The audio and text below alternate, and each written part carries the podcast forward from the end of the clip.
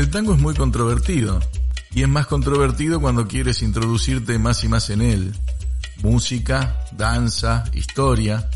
Es un tema vasto, fecundo y rico porque cara nada más y nada menos que en el propio origen del tango. Enigma aún no resuelto. Y hasta los propios estudiosos más autorizados todavía no han podido esclarecerlo con certeza definitiva. Cuando buscamos nos encontramos con hipótesis, teorías que son muy válidas, donde todo es muy curioso. Acompáñame en este camino de búsqueda para tratar de conocer un poquito más de este género controvertido y mágico, el tango. Si te gusta este podcast, seguinos con la opción seguir así no te pierdes los próximos episodios. Dicho esto, vamos al tema de hoy. El tema de hoy abarca el entorno de un personaje al cual se le debe el resurgimiento del tango a partir de 1935. Un tango que estaba alejado de los bailarines por sus arreglos sinfónicos, entre otras causas, y gracias a él y a su estilo de ritmo y compás logra que los bailarines regresen a las pistas de baile. Muchos historiadores y músicos criticaron y subestimaron la orquesta, pero con el tiempo se han dado cuenta que para tocar su estilo y estar en dicha orquesta había que ser unos verdaderos leones. Juan D'Arienzo nace en el barrio de Balvanera, en las calles Victoria, hoy Hipólito Yrigoyen y Virrey Ceballos, en Buenos Aires, el 14 de diciembre de 1900, y fallece en Buenos Aires el 14 de enero de 1976. Fue músico, violinista y director de orquesta de tango, conocido como el Rey del Compás Comienza su actividad con su orquesta en 1928 hasta 1975. En 1936 Juan D'Arienzo irrumpe victorioso en el territorio de la popularidad. Acababa de cumplir 35 años, uno menos que Julio De Caro, estilísticamente ubicado en el otro extremo del espectro musical del tango.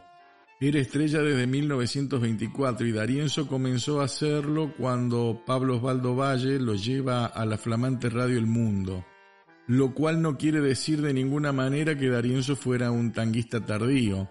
Como casi todos los músicos de aquellos tiempos, se inició en el tango desde muy pequeño. Con Ángel D'Agostino al piano, el bandoneonista Ernesto Bianchi, apodado Lechuguita, y Ennio Bolognini comienza a tocar de muy chico en teatrillos. Su primera actuación memorable que él mismo no rememoraba bien data de 1919. El 25 de junio de aquel año, la compañía Arata Simari Franco estrenó en el Teatro Nacional la pieza cómica de Alberto Novión, El Cabaret de Montmartre. Darienzo, en un reportaje del año 1949, dijo que él tocó en aquel estreno dijo algo más o menos como con D'Agostino y yo en el violín tomamos parte en el estreno del sainete de Alberto Novión. En la obra aparecía una pequeña orquesta típica dirigida por nosotros y que acompañaba a los Sundars, una famosa pareja de baile integrada por la portuguesa y el mocho, dos haces del tango canyengue. El doctor Luis Adolfo Sierra ha establecido que en el estreno de aquella pieza tocó la orquesta de Roberto Firpo, cuando ésta, Firpo al piano, Cayetano Puglisi al violín, Pedro Mafia y Juan Bautista de Ambrogio a los bandoneones y Alejandro Michetti a la batería. Esta orquesta se alejó el primero de septiembre de aquel año y entonces fue reemplazada por la de Darienzo y D'Agostino. De allí en más, Darienzo continuó vinculado al teatro, acompañó siempre con D'Agostino al piano, a Evita Franco, que tenía su edad y cantaba bellamente tangos como Loca, Entrano Mazo, Pobre Milonga. Tañó su violín en el jazz de Freddy y luego formó una orquesta con D'Agostino naturalmente al piano, Darienzo el violín, el otro violín lo hacía Maceo, en los bandoneones estaban Anselmo Ayeta, Ernesto Bianchi y Juan Puglisi en el contrabajo. Cuando D'Agostino se separa del proyecto es reemplazado por Luis Huisca, que por aquellos años componía con Padrón, aquella formación ya era un sexteto. Y así llegamos a 1935, que es un año clave en la performance de Darienzo. Es el año en que realmente aparece el Darienzo que todos recordamos. Esto ocurre cuando se incorpora a su orquesta Rodolfo Biaggi, un pianista que había tocado con Pacho, que había acompañado a Gardel en algunas grabaciones, que había tocado también con Juan Bautista Guido y con Juan Canaro. D'Arienzo actuaba por entonces en el cabaret Chantecler. La incorporación de Biaggi significó el cambio de compás de la orquesta de Juan D'Arienzo, que pasó del 4 por 8 al 2 por 4. Mejor dicho, retornó al 2 por 4, al compás rápido y juguetón de los tangos primitivos. Cuenta la anécdota que cuando Biaggi comienza a acompañar a la orquesta, el maestro D'Arienzo no le permitía al joven pianista realizar ni demostrar sus aptitudes, ni hacer ningún cambio de ritmo o el compás. Pero una noche que el director llegó tarde a la actuación en el cabaret, ya que generalmente la orquesta comenzaba a tocar sola, hasta que llegaba D'Arienzo, a Biaggi se le encendieron todas las lamparitas y empezó a tocar el tango 9 de julio y el público asistente lo bailó con tanto gusto que cuando llegó Darienzo le pidió a los gritos y aplaudiendo que continuara con ese ritmo tan novedoso y entrador, que el maestro no tuvo otro remedio que tocarlo durante toda la noche entre la algarabía y los aplausos de los bailarines. Cuando Biaggi deja la orquesta en 1938 para formar en sí su propia orquesta, eh, Darienzo ya se había identificado para siempre con el 2x4 frente al ritmo marcial de Canaro, a la trivialidad un tanto murguística de Francisco Lomuto, a los arrestos sinfónicos de Julio de Caro, Darienzo le aportaba al tango un aire fresco, juvenil y vivo. El tango, que había sido un baile alardoso, provocativo, casi gimnástico, se vio un día convertido, al decir de Discépolo, en un pensamiento triste que se puede bailar y bien, Darienzo devolvió el tango a los pies de los bailarines y con ello hizo que el tango volviera a interesar a los jóvenes. El rey del compás se convirtió en el rey de los bailes y haciendo bailar a la gente ganó mucho dinero, que es una linda forma de ganarlo. Los tangófilos menospreciaban a Darienzo, eh, lo consideraban una suerte de demagogo del tango, pero Darienzo como ha señalado muy bien Luis Macalli, hizo posible ese renacimiento del tango que ha dado en llamarse la década del 40, una década que es para el tango algo así como la época de oro. Es claro que el tango no comienza en 1940, tampoco los tanguistas de 1940 son más importantes que los de 1910 o 1920 a veces se niega un criterio entre esteticista y estetizante. A Canaro, a Contursi, a Azucena Maizani, a Luis Roldán, a los pioneros, a los que pusieron bien o mal los cimientos sobre los que se ha edificado el complicado edificio del tango. Una vez que tuvo éxito con el nuevo compás que encandiló a los bailarines del Chantecler y que la radio El Mundo difundió en todo el país, Darienzo comenzó a teorizar sobre sí mismo. En 1949 decía Darienzo, a mi modo de ver el tango es ante todo ritmo, nervio, fuerza y carácter. El tango antiguo, el de la Guardia Vieja, tenía todo eso, y debemos procurar que no lo pierda nunca. Por haberlo olvidado, el tango argentino entró en crisis hace algunos años. Modestia aparte, yo hice todo lo posible para hacerlo resurgir. En mi opinión, una buena parte de culpa de la decadencia del tango correspondió a los cantores. Hubo un momento en que una orquesta típica no era más que un simple pretexto para que se luciera un cantor. Los músicos, incluyendo al director, no eran más que acompañantes de un divo más o menos popular. Para mí, eso no debe ser. El tango también es música, como ya se ha dicho. Yo agregaría que es esencialmente música. En consecuencia, no puede relegarse a la orquesta que lo interpreta a un lugar secundario para colocar en primer plano al cantor. Al contrario, es para las orquestas y no para los cantores. La voz humana no debe ser eh, otra cosa más que un instrumento dentro de la orquesta. Sacrificárselo todo al cantor, al divo, es un error. Yo reaccioné contra ese error que generó la crisis del tango y puse a la orquesta en primer plano y al cantor en su lugar. Además, traté de restituir al tango su acento varonil, que había ido perdiendo a través de los sucesivos avatares. Le imprimí así en mis interpretaciones el ritmo, el nervio, la fuerza y el carácter que le dieron carta de ciudadanía en el mundo musical y que había ido perdiendo por razones apuntadas. Por suerte esa crisis fue transitoria y hoy ha resurgido el tango, nuestro tango, con la vitalidad de sus mejores tiempos. Mi mayor orgullo es haber contribuido a ese renacimiento de nuestra música popular. Esto es lo que decía Darienzo a través de aquel periodista reconocido que fue Andrés Muñoz. El mismo día que Darienzo decía estas cosas, o casi el mismo día, Aníbal Troilo con Edmundo Rivero grababa El último organito. Allí el cantor estaba en primer plano y sin embargo eso era tango puro y en la más exigente antología sonora aquella bellísima versión no debería estar ausente. Por lo demás, también Darienzo puso a veces al cantor en primer plano, y aunque lo hizo correr a la velocidad de la orquesta, buscó un éxito adicional y menospreciable en letras tan penosas como las nombradas eh, Chichipía o El Nene del Abasto. En 1975, un mes antes de su muerte, Darienzo volvió a teorizar. La base de mi orquesta es el piano, lo creo irreemplazable. Cuando mi pianista, Polito, se enferma, yo lo suplanto con Jorge Dragone. Si llega a pasarle algo a este, no tengo solución. Luego el violín de cuarta cuerda parece como un elemento vital. Debe sonar a la manera de una viola o de un cello. Yo integro mi conjunto con el piano, el contrabajo, cinco violines, cinco bandoneones y tres cantores. Menos elementos jamás.